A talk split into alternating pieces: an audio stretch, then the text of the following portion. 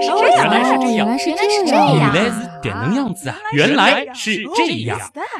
欢迎来到原来是这样，各位好，我是旭东。大家好，我是紫菱。哎，上期节目我们虽然是聊长颈鹿，但事实上你真正的落点是在自然选择上。对，真正讲长颈鹿的部分，感觉就是开头的那一小部分。那今天是不是要给大家好好的聊一聊这个物种本身了呢？嗯，那我们今天啊，还是从长颈鹿这个物种开始说起。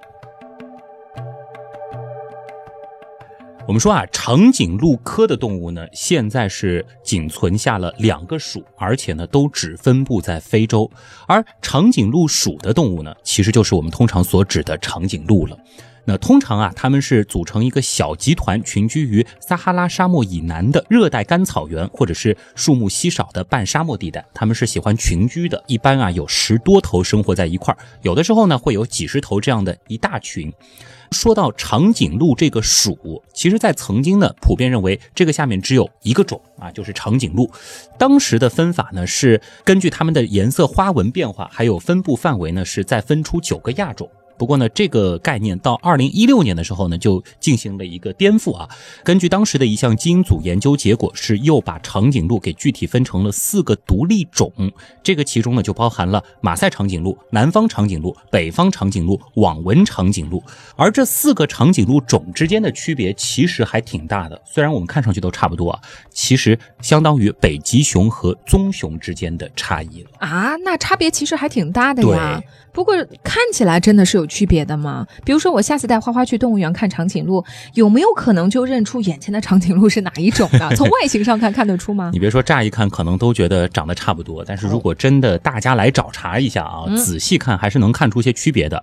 比如说呢，马赛长颈鹿的花纹和斑点呢是显得最炸裂啊，而网纹长颈鹿呢就显得线条清晰而且整齐了，而且它们的这个褐色斑点是最大块的，显得白色花纹。就特别的清晰。那前面提到的南方长颈鹿和北方长颈鹿，它下面还可以进一步分出几个亚种。所以呢，这两种长颈鹿是最容易混淆的。一个比较容易区别的方法呢，就是北方长颈鹿它的腿很白，而南方长颈鹿呢，在腿上有一些随机的斑点。经过了之前那期节目聊的墨的颜色和这期聊的长颈鹿花纹的区别之后，我特别能理解为什么许多男生分不清我们女生看起来觉得区别很大的东西了。其实和性别无关啊，说到底就是兴趣，对吧？就是你仔细看，你喜欢这个东西还是能就能看出来的。那么这次旭东刀科学的订阅号里呢，图文组的小伙伴是专门准备了一篇图文啊，就是帮助大家来区分这四个种以及九个亚种的长颈鹿。而像紫菱女神这样一眼就可以分出这个包包是几几年限量款的啊，这识别长颈鹿肯定是 so easy 的。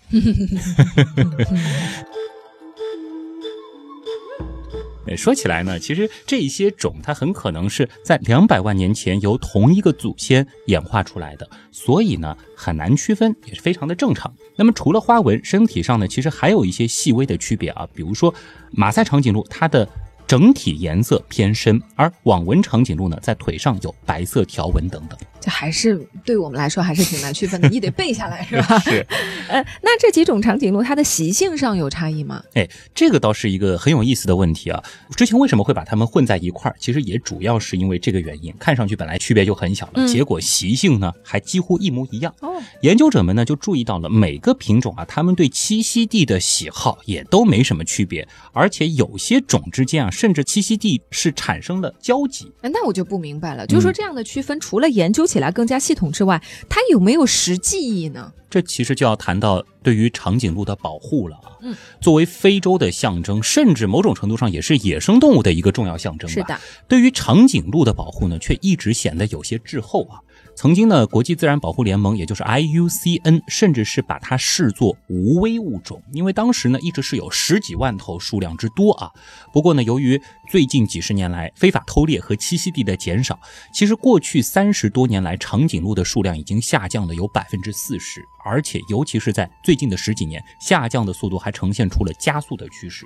那么到了二零一五年的时候呢，全世界的长颈鹿数量就已经不足十万头了。啊，那可真的得引起重视啊！是的，如果按照这个趋势发展下去啊，那么到本世纪结束的时候，可能长颈鹿就不会超过一万只了。所以呢，在二零一六年的十二月八号，国际自然保护联盟是把长颈鹿列为了易危动物啊。呃，前面你问了进一步分类，它到底有没有什么实际的意义？其实很重要的一点就是，虽然从整体上来看，长颈鹿的数量毕竟还有十万不到啊，数量上感觉还算比较安全。但是如果细分去看的话，比如说北方长颈鹿，它的数量就只有四千七百五十头了。而网纹长颈鹿呢也不多，只有八千七百头左右。这个数字其实已经是很少的了。是的，那么这两个种的数量真的就算是非常的少了，是属于濒危物种的范畴。嗯，像你前面说到的，就是长颈鹿的不同种之间的关系，它是和北极熊和棕熊的区别差不多的话，这就很直观了。就你这样一想，其中一种长颈鹿没有了，就相当于北极熊不见了。哎这样一想的话，有一个种的长颈鹿消失了，就已经很可惜。是的。那么更不用说保护长颈鹿这样的旗舰物种，它形成的生态系统保护伞的效应啊，它其实会对整片区域内生活的其他物种带来更多的庇护。嗯。哎，对了，你前面提到了长颈鹿科，说下面有两个属，其中一个是长颈鹿属，那另外一个呢？嗯，这个观察的很仔细啊。另外一个属，其实上期节目提到，你还吐槽过，神兽 特别难写，也特别难念啊。霍加批，其实还有一种写法，就是全部带反犬旁，那么发音就很怪，叫霍加批啊。总之呢，这是一个音译嘛，对吧？这个物种呢，就是长得非常像马的一种。长颈鹿科的动物啊，或者呢，有的人说就是像斑马和长颈鹿的混血，但事实上它和斑马基本上没有什么亲缘关系。这种动物呢，是现今地球上和长颈鹿最最亲近的生物了。不对啊，你说长得像马，嗯，那它就没有长长的脖子了。对，所以它是短颈鹿吗？可以这样认为啊，因为毕竟它也是长颈鹿科的动物，对吧？它也算是广义上的一种长颈鹿了。到底长什么样呢？呃。这个动物今天倒是可以额外的说几句啊！如果大家有兴趣查一下的话，这种动物呢可以说是真的叫四不像了。呃，成年的长颈鹿，我们说平均身高是有四点八到六点一米，对吧？高。雄性的体重呢是八百到两千两百千克之间，很重。那么雌性略小一些。但是成年的霍加披呢就没有长颈鹿那样的威武了。虽然说也不算娇小啊，它的体长呢在一点九至两点五米之间。嗯。重量呢是一百八十到三百一十七千克之间啊，呃，这个就比长颈鹿差不多要小了一个数量级了啊。对。那么和长颈鹿相反，霍加批呢，它是雌性要平均比雄性来的更大一些。我记得你上一次是不是说到过，说霍加皮看上去很像是斑马和长颈鹿的一个混合体？是的，真的很像啊！我们可以想象一下，最好就是看着图片了啊。嗯。面部是黑白色的，这个颈和腿很长，但是呢又没有长颈鹿那么的夸张。雄性的霍加皮头上呢也有长颈鹿那样的短角。嗯。和长颈鹿一样啊，它的耳朵也很大，舌头也很长，舌头呢也是呈现出蓝色。不过呢，它的皮毛是呈现出漂亮的巧克力色，而且是泛着红。红光啊，臀部和腿上呢，还有类似于斑马那样的水平的黑白条纹。哇塞，这的确长得挺有趣的啊！是，他们住在哪里呢？前面其实也说了，长颈鹿喜欢住的地方相对是比较干旱的这种草原，对吧？但是霍加批呢，他们倒是喜欢生活在那种非常。茂盛的热带雨林当中啊，是一种林间的动物。它们现在呢，只分布在刚果民主共和国东部和北部的密集热带雨林当中。而其实这种动物它发现的时间非常的晚，直到一九零一年才在非洲扎伊尔森林里被发现。那么，除了最开始的时候，很多人觉得这是找到了一种斑马的亲戚啊，因为外表看很像花纹。对，是。那甚至还有生物学家认为是找到了传说当中的独角兽。哦。刚才我让旭东给我看了一下霍加皮的照片啊，我觉得这是一种。神奇的动物。啊！因为我们现在有的那种做游戏嘛，会只看一个局部，哎，就你看它腿的局部，斑马；对，看头的局部，长颈鹿；然后就是看中间部分，上半中间部分，一匹很值钱的马，对不对？是，就是它，因为刚旭东说它会有一点，就巧克力色泛着红光，它就有种你知道，就是那种很俊俏的，然后健硕的那种马的那种感觉，对，就太神奇了这个动物，所以就是有，但真的乍一眼看觉得你真的神兽还是这种感觉。是是是？强烈建议大家看一下啊。嗯。那么说到这个霍家批呢，其实最开始大家觉得是一种马嘛，对吧？嗯直到后来呢，才被进一步的研究证实它是长颈鹿的近亲。这个呢，主要是从骨骼形态学的主要还是看脸吗看长得像其实这个脸角就很关键了，对。啊霍加披呢，它其实是保持着更多的原始特征啊，又是基于此呢，其实也有科学家认为，长颈鹿脖子变长之前，可能就是霍加披这种模样。哦，呃，特别强调一下啊，这种动物啊，现在是真正的高度濒危啊，在全世界范围内的动物园里只有四十五只，这个是远远要比长颈鹿难得一见的，而且经常在当地啊，就是又遇到了一只霍加披，这就成为了一个动物上面的大新闻了。嗯对，那么如果说大家有机会在你所在地的动物园能够看到霍加皮的话，那真的是千万不要错过。我觉得你的听众如果看到了，一定不止不会错过看一眼，而且会跟一起去的小伙伴们就开始表现自己有多 懂这个动物。哎，而且我刚刚你一边说，我边仔细在看这个嗯霍加皮的照片啊，我觉得它好像有一点像我们神话传说里的麒麟的那个。嗯你别说，真的有那么一点意思啊。嗯，不过呢，你说到麒麟啊，更像的呢，可能是长颈鹿和霍加批上古时期的一种祖先啊。哦这是一种古长颈鹿，叫萨摩林。上次你也吐槽过，对，也是一种神兽啊。而且萨摩林呢，它用的就是麒麟的麟啊。哦，哎，这种动物呢，它块头就大很多了，体长三米以上，头上呢长着四只角，两两相对，而且呢是前小后大，大角和小角呢组成了一个几乎是九十度的夹角，看上去呢更加的威猛，也更有麒麟的意思。而且呢，萨摩林这种生物啊，的的确确是在如今中国的土地上有过分布。比如说，我国甘肃在皖中心市的地层当中，就曾经发现过中华萨摩林这个种的化石，距今呢差不多是五百五十万年前。诶那你别说，我觉得有没有这种可能啊？嗯就是我们的祖先的确见过萨摩林，后来呢，萨摩林就灭绝了。那萨摩林、麒麟、萨摩林、麒麟，它会不会就是口口相传？就传承了麒麟，或者你说就是你知道，有的人口齿不清啊，或者有一些方言的关系，这个让我先笑一会儿。嗯首先，萨摩林这个是现代生物学家给他们起的名定的一个名字啊。哦，这原先叫什么还不一定呢。，对，然后呢，嗯麒麟的麟呢，又是中国的古生物学家啊，根据我们的这个神话，哦把这个麟给它安了上去这。只是个巧合吗？更重要的是什么呢？就是说，萨摩林它主要是生活在中新世的中期，而到了中新世晚期呢，这个物种就基本灭绝了。而咱们人类那位非常著名的南方古猿 Lucy 奶奶啊，她呢其实是萨摩林灭绝数百万年之后的事情哦哦，这个意思啊。啊。所以那会儿的人类祖宗们可能还刚下树不久，是吧？对，而且这个时候萨摩林都已经快灭绝了，你哦更别说他们日后走出非洲了啊！这个又是几百万年之后的事儿。这里呢，倒可以说一下，就是曾经在中国生活过的长颈鹿啊，其实还有一个非常有名的物种，那就是五百万年前的中新世晚期，在我国山西一带。也有一种，就是和萨莫林亲缘关系非常近的，叫做山西兽的物种。哦，这个名字也是简单粗暴啊，所以在山西发现的一种神兽。对，啊，就叫它山西兽了啊。嗯那么山西兽的化石呢，最早是在山西省的府谷县发现的，因此呢，它的这个模式种就被命名为了府谷山西兽。那么类似的，其实还有一种古长颈鹿叫河南兽啊，也是差不多。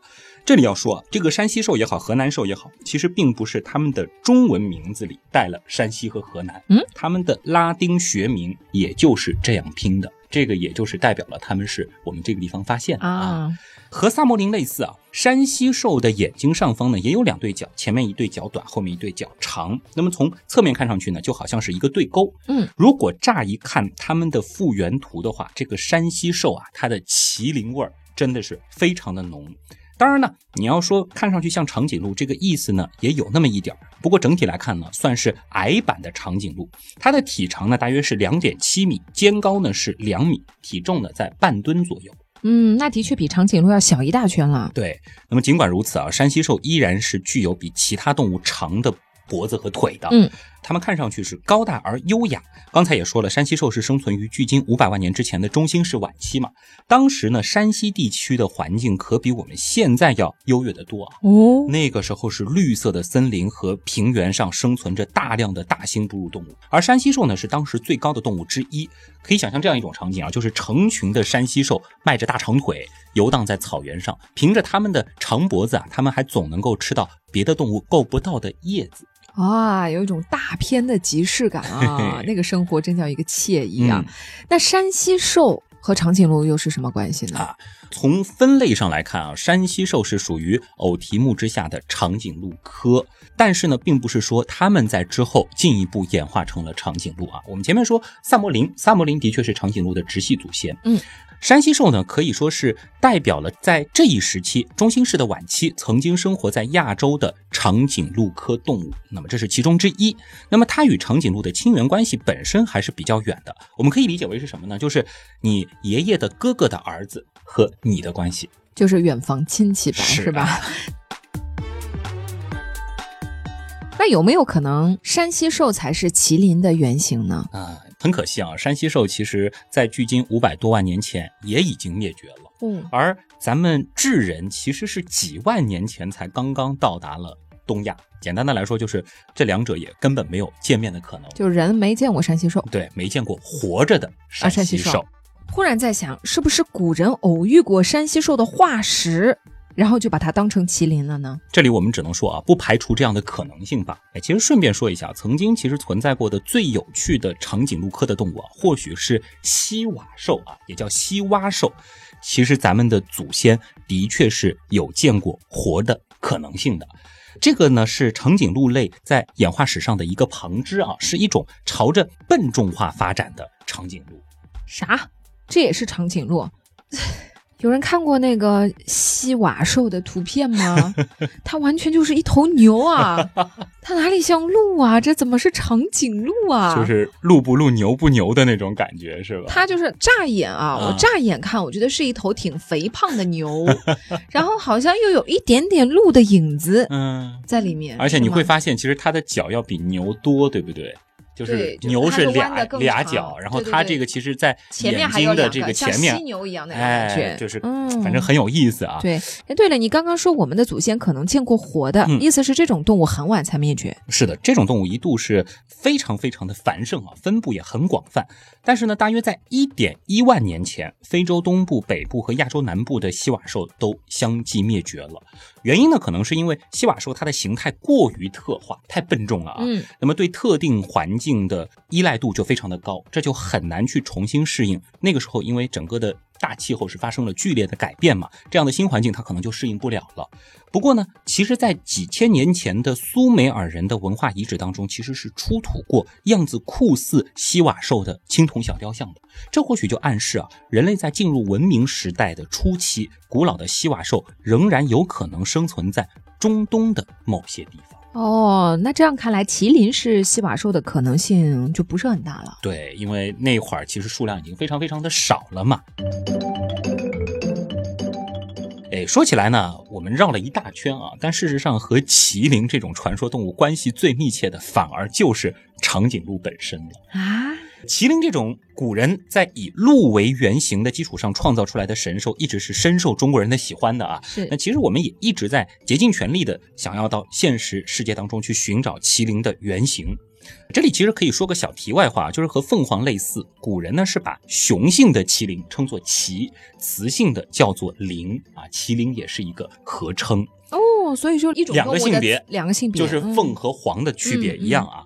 那么在距今六百多年前的明代的永乐年间啊，郑和他的船队是浩浩荡荡的在大洋之上航行。当时呢，他们是去过非洲的，他们是从东非啊千里迢迢的运回了长颈鹿。把长颈鹿装在船上带回来吗？是因为当时他们看到长颈鹿就很欣喜啊，嗯这不就是麒麟吗？啊，很多的描述都很像，而且那么仙气飘飘的，是吧？于是呢，他们就把这个东西啊进献给皇帝观赏。所以这个时间是这样的：是先有麒麟这个传说，对，然后呢，再看到了长颈鹿。长颈鹿，然后就把它运给皇帝去看了，一看龙心大悦，那这东西就是麒麟了，对吧？哦，那么此后很长一段时间里啊，其实长颈鹿就和麒麟给画上了等号。所以这样说来，在一段时间之内，嗯，大家觉得长颈鹿就是麒麟，对，是吗？是。哦，那这样来说，我们也都是见过麒麟的人啊。那其实完全没毛病啊，而且在明代之后的一些画作当中，画长颈鹿的还真的就直接有，就是说这个是麒麟的。其实说起长颈鹿的别称啊，倒是让我想到了另外一个与天文学有点关系的叫法，叫鹿豹。鹿豹，嗯那是像鹿一样的豹，还是像豹一样的鹿呢？哎你想一想，长颈鹿身上是不是有一点豹纹的意思？哦，有一点，有一点，那不是叫暴鹿更贴切吗？哎，你仔细想一想，类似的叫法是不是还有熊猫和蜗牛？哦，倒过来的，对？我们说古汉语当中其实有一种名为大名冠小名的构词方法。那么大名冠小名呢，是上古汉语较为常用的一种构词法。其中大名呢表示属概念，而小名呢表示种概念。所以呢，从这个角度来说啊，把长颈鹿翻译成鹿豹呢，也差不多吧。冷不丁又上起了语文课。刚刚不是说和天文有关吗？哎我们说一下天文啊，我想熟悉天文的朋友应该知道，全天八十八个星座当中有一个就是鹿豹座，它呢位于北天，沉浸在银河当中，紧挨着北极星，和北斗呢是遥遥相对的关系。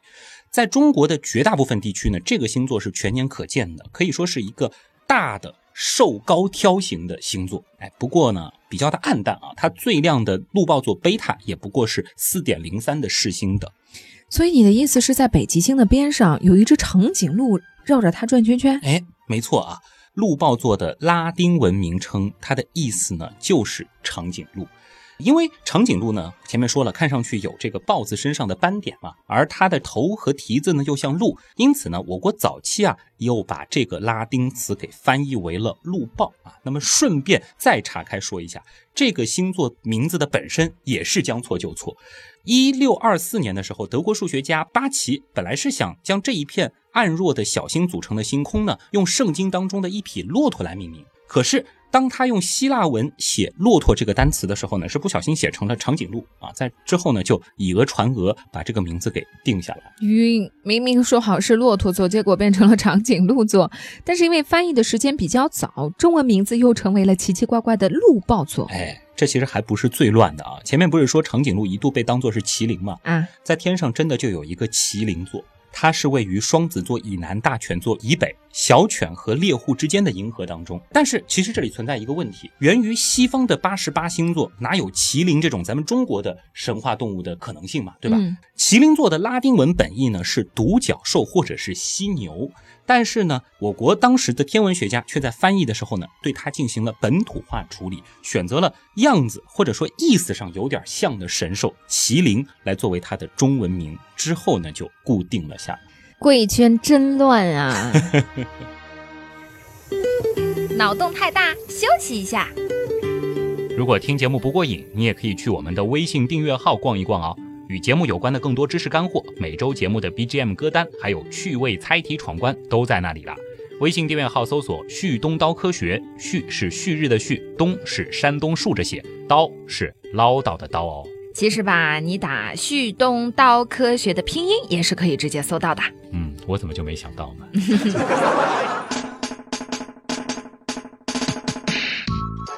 小班期节目过去了，忽然发现说了半天，其实都是什么古生物和天文历史这种长颈鹿的周边知识。说好的长颈鹿冷知识去哪里了呢？那么接下来啊，我们就来一次喜闻乐见的长颈鹿冷知识 Q&A 吧。好的，我这里可是有一大堆的问题。首先，这个问题对于圆圆来说太重要了：长颈鹿真的能舔到自己的耳朵吗？虽然这个说法一直存在，我们的 logo 也就是这样画的啊，但事实上呢，我这一次是找了很多的资料啊，很可惜并没有找到长颈鹿直接用舌头掏耳朵的视频或者是照片。如果大家有的话，欢迎提供给我啊，有赏。只能说呢，理论上存在着这种可能。长颈鹿的这个舌头挺有意思的，它呢是青黑色的，它的嘴唇呢是薄而灵活，而长颈鹿的舌头的平均长度是接近五十厘米，半米长的舌头，而且它的舌头不光是长，真的是非常的灵巧。平时呢用舌头掏鼻孔或者是洗脸这样的视频和照片是非常非常多的。而它们的舌头呢，还可以类似于像大象的鼻子那样去缠住棍状的食物，像是胡萝卜，然后呢把它往嘴里送。所以呢，如果真的要用舌头去掏耳朵的话，技术上来讲应该是可以够得到的。嗯，但是看他有没有这个意愿了，是吧？也许吧。还要看这个肌肉的走向。嗯。那长颈鹿为什么会有那么厉害的舌头呀？这个呢，应该是自然选择的结果啊。长颈鹿呢，它主要是以大乔木上的树叶为食的，同时呢，也会吃一些含水分的植物嫩叶。那么这样的舌头呢，就使得它们取食树叶极为的灵巧方便了，嗯，能够轻巧的避开植物外围密密的长刺，卷食隐藏在里层的树叶。甚至啊，它的这个舌头是可以和大食蚁兽的那个灵巧的舌头相媲美的。嗯，真是一条堪比象鼻子的舌头。嗯，我们说长颈鹿不只是脖子长，人家什么都长，脖子长、腿长、舌头长、尾巴也长。哎，上一次好像说过啊，就是达尔文最开始是注意到了它的尾巴，你说感觉像是抓错重点了，对吧？但其实呢，它的尾巴还真的也是一个世界纪录，长达一米，是所有哺乳动物里最长的尾巴。哎，既然又说起长颈鹿的长脖子了，嗯那我想问你一个问题：长颈鹿会吐吗？看到这次的评论区也有人在调侃这个梗啊，应该是来源于一个笑话，好像是这个长颈鹿和兔子在互相比脖子什么的，然后兔子最后说：“你有过吐的滋味吗？” 它这就反出来很长，你就想那么长嘛，这个吐吐一下是不是很痛苦啊？嗯。虽然说呢，同样也没有找到长颈鹿呕吐的确凿图片或者是视频证据，但是从理论上来说，长颈鹿它本身是一种反刍动物，而和其他的反刍动物，像是牛、羊、骆驼一样，也是有多个胃室的，也同样会把胃里的食物倒回口腔再次咀嚼。那多长的路径啊！所以呢，长脖子啊，并不会阻碍长颈鹿将胃里的那些东西返回到口腔。这有很大的压力啊，咚，像喷泉一样。是的，那我们说长颈鹿这个吐感受好不好呢？我们说啊，反刍动物最靠近食管的那个胃室啊，也就是说他们会把它吐回来的那个地方的来源瘤胃啊，这个是肿瘤的瘤，它的酸性呢是远远弱于咱们人类胃液的酸性的，所以即使这个东西吐出来啊，这个体验可能不会像我们那么差，食道都烧起来的感觉。虽然他的体验不太差，但是我们聊这个话题，我怎么听得有点反胃呢？好，我们说别的啊。上一次其实也说到，长颈鹿的脖子其实给他们造成了一系列的麻烦，对吧？比如说那个诡异的喉返神经，嗯哎，除此之外，面临的难题真的还有很多啊。好在呢，他们也算是靠着出众的适应能力克服了这些困难。比如说啊，为了将血液泵到心脏上方两米多的高耸的头部，他们呢就需要特别高的血压收缩压，这个呢会达到我们人类的三倍之多。而为了又不使自己的这个动脉被那么高的血压给胀破，他们的动脉内部呢又必须具备特殊的支撑结构。冷知识掌握，长颈鹿都是高血压，是不是？哎，是的，其实这一点我挺有体会的啊，就是没健身的那会儿，特别怕蹲着之后迅速站起来，经常会眼前一黑，有的时候差点摔倒。你那是虚，不是因为高，好吗？其实很多高的朋友都会有类似的问题啊，这个开个玩笑。那么另一方面呢，为了防止血液在它的大长腿末端的足部淤积啊，长颈鹿呢也演化出了特别的结构，它类似于人类在手术之后使用的，或者在长途飞行中防止深静脉血栓的那种弹力袜。长颈鹿的血管壁弹性十足，还分布着极广的毛细血管。那么这些结构呢，就将血液约束在了血管内部，使它不至于渗入周围的组织。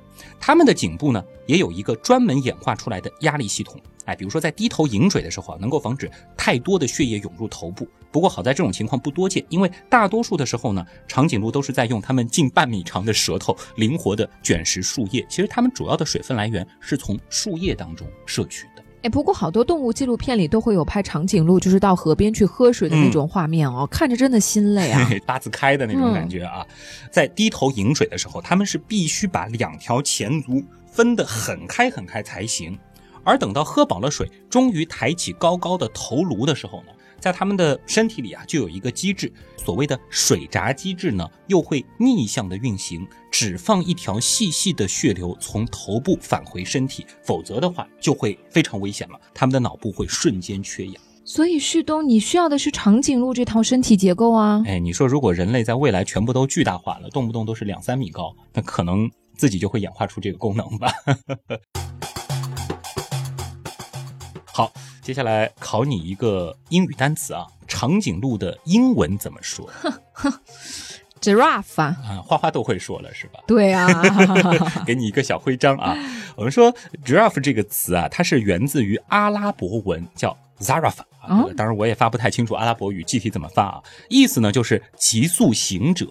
长颈鹿呢，它其实跑的还真的挺快的啊，它能够迈开长腿急速的行走。那么关于它全速奔跑到底有多快呢？这个呢倒是有点争议，但基本上呢是在每小时六十千米左右。这很快啦。是啊很多地方汽车的限速也就是六十啊。对，不过呢，哎，它们的腿脚太长，而这个立柱般的颈部呢，又会略略的摇摆啊，这就使得它们在正常的时候走啊，这个样子呢，反倒是显得很缓慢了啊。这个感觉可能和我有点像吧。另外，怎么就有 他们还有一个同手同脚的毛病，长颈鹿哪来的手四条腿啊？就是他们的那个前肢嘛。哦我们的这个手原来不也就是脚嘛，对吧？哦哦哦哦，它们是什么呢？就是在快速移动的时候啊，它们并不像绝大多数的四足兽那样，哎，飞奔的时候是前足后足这种交替的。你可以想象一下狗是怎么跑的，这个嗯马是怎么跑的，对吧？它们呢是同一侧的前足和后足同时的行动，就是左前腿、左后腿往前，然后右前腿、右后腿往前。哦这个走路的姿态很有意思啊，他们是交替的。这个呢有一个专门的叫法，叫做溜蹄啊。这种步态呢，搞笑归搞笑，但真的看上去是非常优雅的，因为就有点像是人类在跳那种芭蕾舞的时候的一种动作。哦，所以呢，很多人就会觉得了，哎呦，长颈鹿真的是优美啊，优雅。主要还是因为它修长，对，对吧高？所以显得优雅。嗯，哎，我们说啊，骆驼其实也会流体啊，就是同手同脚。也会有这种情况。结合一下，可以说一下，我们前面不是说鹿报座的时候说过，它的来源其实是骆驼嘛？嗯，那么长颈鹿的这个拉丁学名啊，它的这个前面其实就是 camel。啊，嗯这个后边跟了一长串，反正拉丁文我也叫不来。这个呢，其实就能够看出当时互相是有联系的，哎，就是阿拉伯人可能看上去啊，觉得嗯这两个动物还是比较像的。就跑起来像是 哦，也有一点像，脸可能也。你要真说，其实是有一点感觉的，就长颈鹿感觉是个哦巨大化的骆驼，当然亲缘关系上还是比较远的。嗯。还有一个问题，你上次也说了，很多人觉得长颈鹿是哑巴，嗯所以长颈鹿到底会不会叫呢？哎，你别说长颈鹿，确实给人一种极温柔、极安静的感觉、啊。是，但是安静的性格呢，并不代表它们真的就是哑巴了。之前有人怀疑它们是不是没有声带啊，但其实这是误会。我们说它不仅有声带，而且还会叫，叫的还挺响的。这里呢，我特意给大家准备了音频，我们一起来听一听。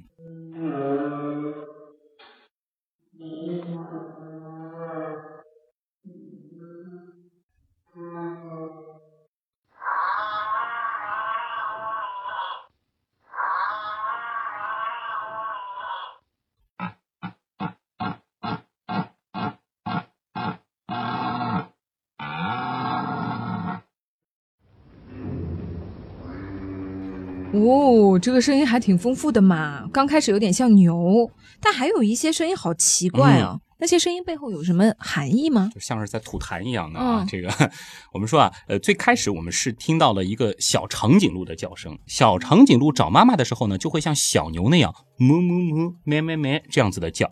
成年长颈鹿呢，声音会更加的低沉，是哼哼哼。而发出这种声音的时候呢，通常是意味着警告。嗯，而在害怕的时候呢，他们会发出咕噜咕噜咕噜啊这样子的声音。如果是遇到了喜欢的长颈鹿，他们呢就会用鼻腔发出喷鼻息的声音嗯，啊。来学一个。差不多吧。不过呢，说起来啊，他们平时真的不怎么喜欢叫，但的确挺沉默的，他们为什么这么沉默呢？因为性格不好。他们的声带结构很特殊啊，在声带中间呢有个浅沟，不太好发声。而且呢，由于发声这一过程啊，你想是需要肺部、胸腔和膈肌的共同帮助，哦咱们的专业课是吧？但是你想，长颈鹿这脖子实在太长了，而且这些器官的距离实在是太远，这要叫起来，你想得多好的气息才行啊，嗯根本提不住是吧？很费力气啊。所以呢，大部分情况下，长颈鹿更喜欢通过肢体的接触和观察同伴的行为来沟通，所谓眼神交流。所以他沉默寡言的原因是说话太累了。是的啊，不是要装深沉。此外，其实还有一层原因，就是他们有的时候在说话，只是我们听不见而已。啊，他们会用次声波交流，就像大象那样啊。这是一种非常低频的音波，曾经我们在耳朵那期也说过，远远低于人耳所能达到的听力范围。那么长颈鹿在这样交流的时候呢，会迫使体内大量气流首先通过长长的气管，再从末端的一个小开口的地方流出，而这个小口呢，正是长颈鹿的喉咙。哎，他们所谓说话的时候啊，其实常常会伴有那种扬头的动作，这就是为了打开喉咙，使气流自由通过。那如果人类能够听到这个声音的话，听起来呢像是空气爆破的声音啊。其实，在我们说的这段话背后，还叠加了长颈鹿的一段有趣的对话，不过是次声波，所以大家自己脑补一下他们说了一些什么吧。这车库里的透明的笼是吧？我再问你个小问题啊，你知道长颈鹿的角是什么角吗？这是问题吗？长颈鹿的角不就是长颈鹿角吗？好厉害！你一下子就答对了，的确就是长颈鹿角。旭东，你是被自己的舌头穿过脑洞傻了吗？长颈鹿角不叫长颈鹿角，那叫什么牛角？哎，我不是逗你玩啊。嗯，这里边其实是有一个很有意思的关于动物的角的定义的问题。我们说角是什么呢？是哺乳动物头部表皮及真皮特化的产物。根据不同的性质，其实呢，哺乳动物的角啊是可以分为动角、实角。叉角、菱角、长颈鹿角和表皮角五种类型哦，不是长在谁的身上就叫什么角？没错。所以你的意思是，它有的动物头上长的那个，它不是牛角，它是，比如说它叫动角或者叫实角。没错。但是长颈鹿头上长的刚好就叫长颈鹿角。长颈鹿搞特殊化嘛，自己有一个自己的角。哎，我们刚才提到的那个霍加披还记得吗？啊，人家头上长的就不是霍加披角，也是长颈鹿角。没错啊，搞特殊化的还有那个叉角羚啊，这种角也是啊。这个和大家具体来说一说啊，长颈鹿其实就是长着这种类型角的一个代表。当然呢，现在也只有长颈鹿和霍加皮的角叫长颈鹿角了。长颈鹿角的特点呢，是由皮肤和骨共共同构成，那么骨心上的皮肤和身体其他部位的皮肤呢是几乎没有差别的，这个是它最重要的一个特点。嗯，那么其他几种角能够简单的说一说吗？我们说动角呢是成双的着生于额骨上，而且一辈子都不更换，它有一个不断增长的趋势。牛科动物它都是动角，这个包括羊啊。实角是什么呢？就是新生角在骨心上有嫩皮，哎，通常叫什么呢？叫绒角。哦，怪不得叫鹿茸，不是叫鹿角，是吗？没错啊。那么角长成之后呢，这个绒皮啊就逐渐老化脱落。哎呀，那你说这个叫冻角是吗？啊，那其实牛的那个角叫牛冻喽。按鹿茸这样来说的话，你可以这样理解吗？好尴尬。这个鹿角长成熟了之后，不是也叫鹿角吗？好像就不叫鹿茸了嘛。哦，鹿茸主要是就某一种的时候，其实跟它的组成结构有关系，没错啊。鹿这种类型动物的角呢，长成之后啊，这个绒皮就会逐渐的老化脱落，最后呢，仅仅就保留了分叉的骨质角啊。最典型的就是鹿角了，前面也说了。而石角啊，也就是我们俗称的鹿角呢，其实它每年会有一个周期性的脱落和重新生长的过程，这也是鹿科动物的一个重要特征。嗯，所以才会割鹿茸是吗？对，它是有周期性的，它还能再循环啊。当然，我们不评价这件事情的好坏啊。嗯。另外就是前面说到了叉角菱角啊，也是一种搞特殊化的，它呢是介于动角和鹿角，也就是实角之间的一种角形。这种角形呢是雄性叉角羚所特有的，而雌性叉角羚呢，它仅有短小的角心而没有角鞘。现在呢也只有叉角羚这一种动物有这种角了。那么表皮角呢，就是犀科动物所特有的啊，就是犀牛角，它着生的位置非常的特殊，在鼻骨的。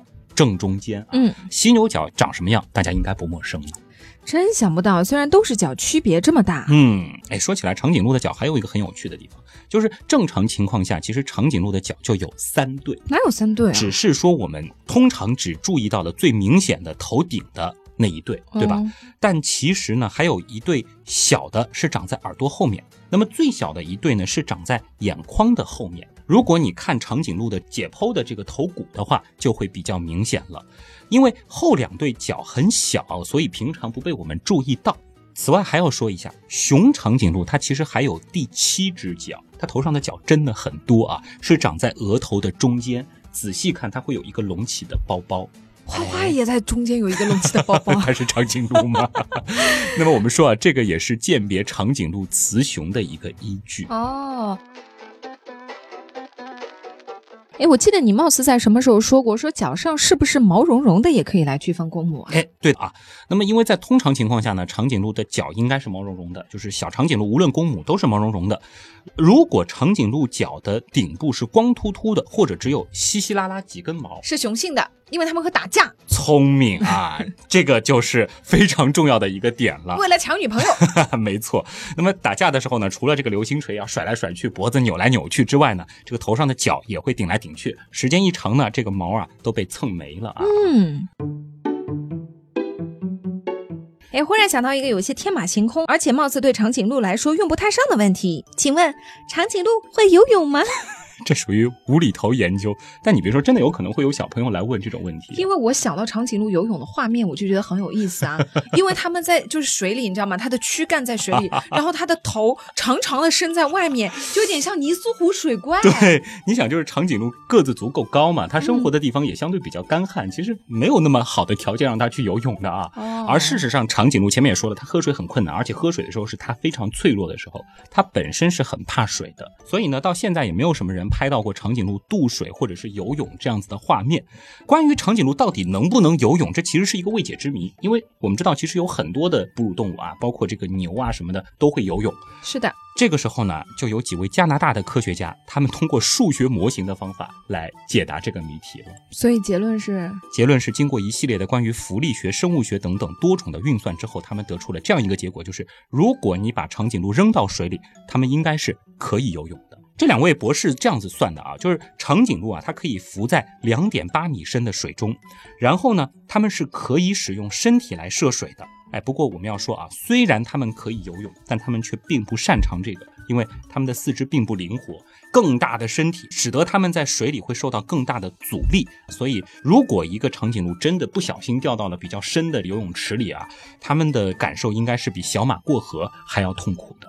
而且，它们同手同脚游泳也很困难。这个反正姿势挺美的，不敢多想啊。好吧，原来是这样，就是这样。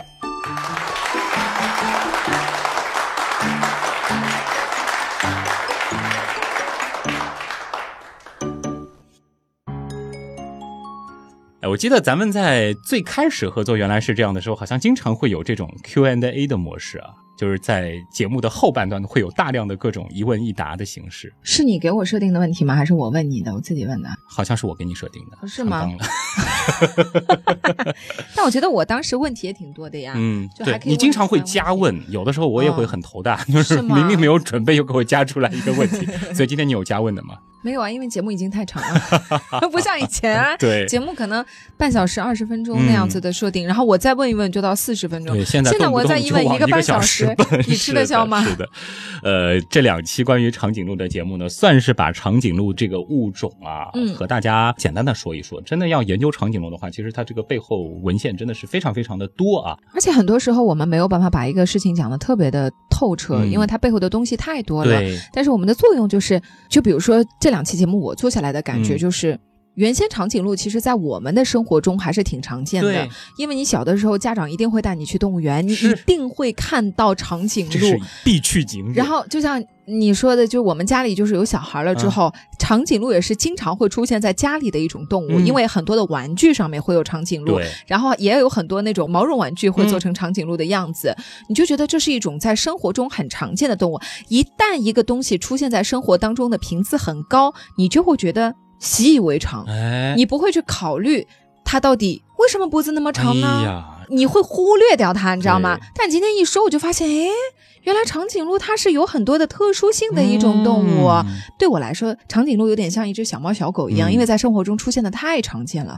但我就现在突然觉得，哦，原来是这样的。然后你就会去想，哎，也许对，可以去引导小朋友再去研究一下呀，再去了解一下呀，哎呀，这就开辟了一个新领域，紫菱女？神的这个升华能力真的是太强了啊！这个其实也是我们原来是这样一直以来的初衷嘛，就是带大家去发现平凡背后的各种不平凡的惊喜。对，就是说多了，徐东也不一定知道，嗯对吧？大家就自己再去看看，好吧？好，呃，最后这个紫菱女神来还是要安利一下自己的微博博的啊。我的微博是紫玲玲，孩子的紫，凌晨的凌，两个零、嗯对，这个是一个著名的母婴博主微博、育儿博主微博啊。就如果来我的微博看不到任何的科学 部分，你知道吗？只能看小孩儿。这个带孩子的朋友其实也可以关注一下啊，非常实用的一个，反正是母婴微博吧。并并没有，现在也已经就实用的东西也已经很少了，啊就是看花花的照片，好吧，连连美妆也没了，连我的照片也没有了。好好好，呃，那么另外，如果找旭东的话，我也不知道我现在微博定位是什么了，但是可以在微博这个平台跟我私信什么啊？这个相对我看的会比较多一些。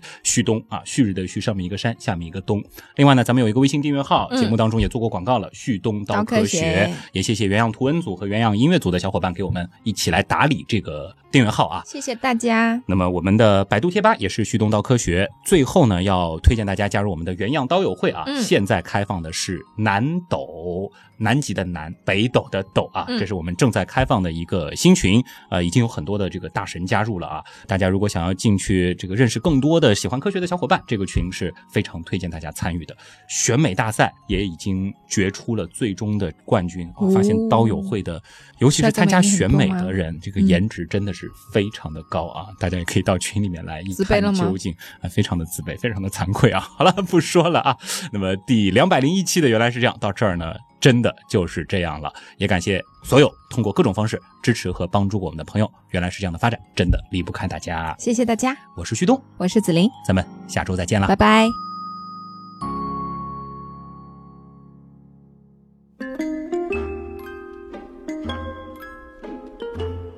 你可以看这个图，哟，长颈鹿就西瓦兽。你可以所以它是长颈鹿科是吗？，对对，但就是它就是相当于是像霍加披一样的，它也是一种长颈鹿科的动物。这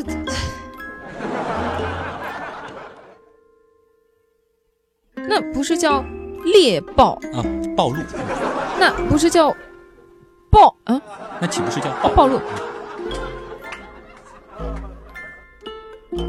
好，下一个问题，长颈鹿为啥会有那么厉害的舌头呀？那么你就这个就是顺着那个来说哈，就是这其实就是我刚刚就在说，这不是另外一个问题啊对，，这不是另外一个。不是 Q N A 吗？一个一个 Q 要很长的嘛。好吧，好吧，原来是这样。好啦，今天这期节目也怎么不说就是这样？好，